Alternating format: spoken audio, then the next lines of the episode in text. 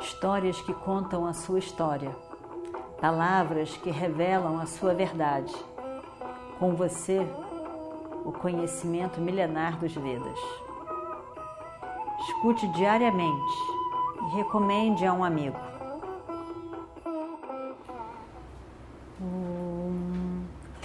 Vakratunda Mahakaya Suryakoti Samaprabha Nirvignam Kurume Deva Sarvakaryeshu Sarvada Continuando então a nossa história do Mahabharata. Bem, tem muitos dos reis que eu não estou preocupado. Eles vão ser aliados, eles vão se unir a nós facilmente. Não é uma preocupação. Mas tem um rei chamado Jarasandha. Ele é uma grande preocupação. Jarasandha é um, um, um rei muito devoto de Shiva Shankara, que é um homem que faz muitas doações, ele ajuda muito, ele é um bom rei. Mas ao mesmo tempo, seu reino, ele é bom. Ao mesmo tempo, ele é realmente uma pessoa muito egoísta, autocentrada. E imagina só que ele tem, ele capturou, ele capturou 98 reis de pequenos reinos. 98 reis foram capturados e aprisionados. E ele quer decapitar esses 98 reis para fazer um ritual específico para que ele possa ganhar mais poder com as cabeças desses reis. Olha só que pessoa é essa. E os reis estão presos há muito tempo, aprisionados. E ele, ele ele é uma pessoa muito poderosa.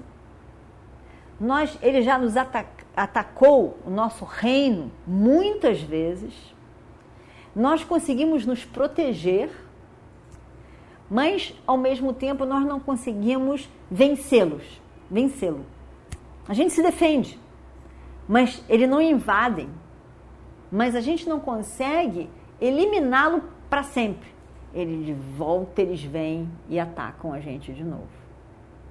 Ele, na verdade, ele era genro, ele era genro do quando Krishna veio numa certa idade, ele, ele, ele veio para Dwaraka, para o reino dos Vrishnis e assumiu como, como príncipe, ele assumiu ali ele teve que enfrentar um, um, um tio dele, chamado Kamsa.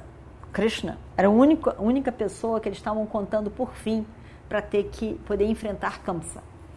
Kamsa era um tio dele, irmão da mãe, que, que, que estava que, que, tinha aprisionado o próprio pai. Isso era comum né, entre reis nessa época. Tinha aprisionado o próprio pai, o pai e tinha então assumido como rei. E ele era realmente daqueles reis também que, como o genro dele, egoísta e tudo tinha que gerar ao redor dele, ele pensava no, no bem dele. Quando Krishna veio e assumiu, veio lá do, do, do, interior, né, como cuidando das vacas e de, de toda aquela área eh, rural e assumiu como rei, ele, o desafio que se apresentou para ele foi colocar, recolocar o, o, avô como rei e salvar o o avô que estava preso e destituir Kamsa como rei, livrar o país também, no reino desse Kamsa. Que foi o que ele fez. Ele de fato matou Kamsa e trouxe o pai de novo, o avô, na verdade, para governar. E com isso teve que matar Kamsa. O genro, que é esse de Arasanda, ficou mais raivoso ainda e quer destruir o reino inteirinho com raiva de Krishna. Krishna era o grande fonte da raiva desse Jarasandha.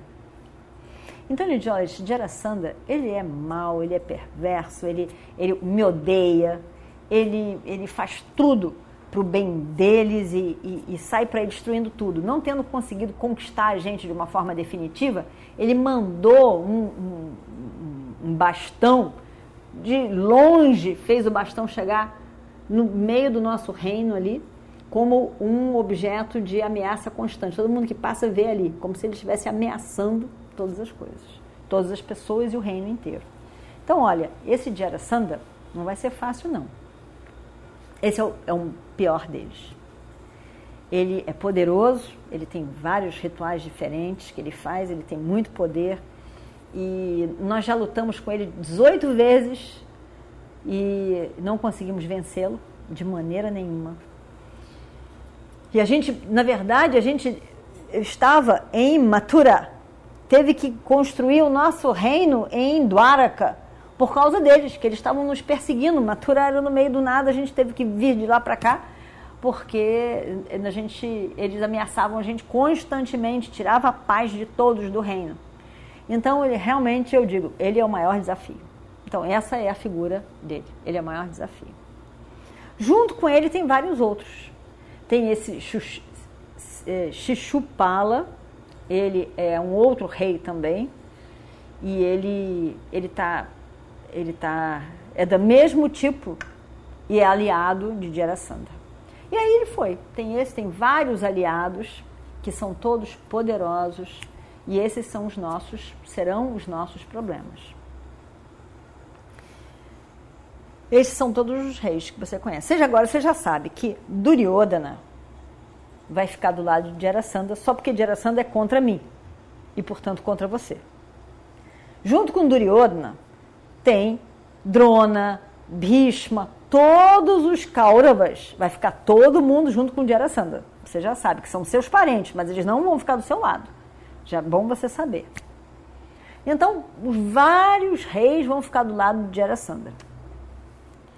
Mas tem vários outros também que podem ficar dos seus lados. Então, você sabe que Iradeia vai ficar, lógico, do lado de Duryodhana. Então, Iradeia realmente é muito poderoso também. E aí, então, essas são as pessoas. Agora, enquanto Jarasandha existir, não vai existir paz, porque assim como ele capturou esse, ele quer capturar mais. Não vai existir paz em outros reinos. Não vai existir paz entre os Vrishnis.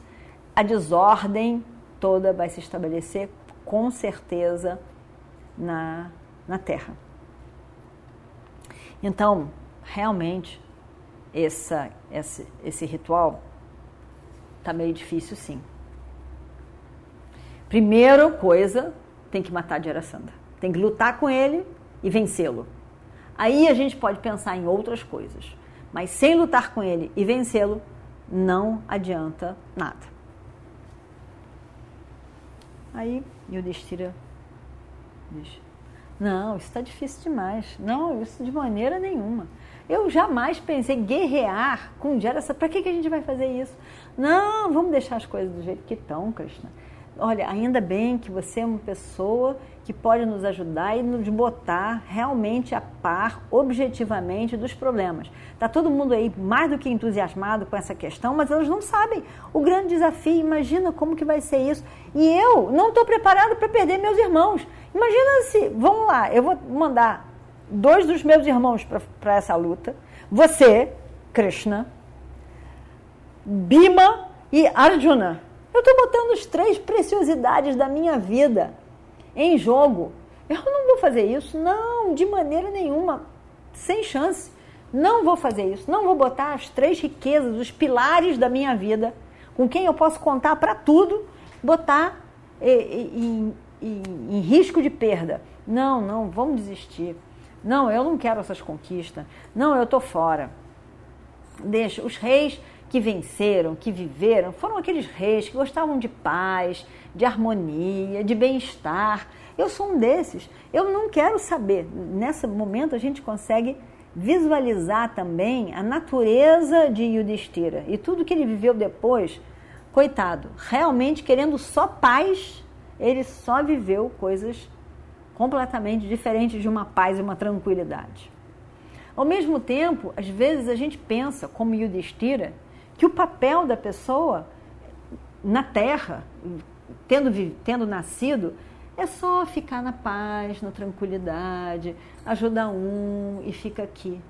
Mas o caso que você não sabe qual é o plano da sua vida, o que, que você tem que realizar, o que, que você tem que fazer na vida. E mesmo Yudhishthira tendo essa natureza calma, tranquila e que ele adoraria ficar na tranquilidade só governando pequenos problemas, a vida dele não era para pequenos problemas, era para grandes problemas. Então, não era o que ele pretendia e ele se vê de novo, de novo em situações que era o que ele tinha que fazer. Na verdade, os pândavas tiveram aquelas várias situações, metidas naquelas situações, que foram desafios para dar uma nova ordem no universo. E não pararam. Eles podem ter sonhado, pararam na floresta naqueles anos de desafio, mas não na paz, na tranquilidade, é para ficar olhando a montanha, o sol nascer, o sol se põe, os pássaros vêm e, e as vaquinhas passam. Não é para isso. Então, mas Yudhishthira sonhava com isso. E vamos ver o que acontece no próximo capítulo. Om Shri Guru Bhyo Namaha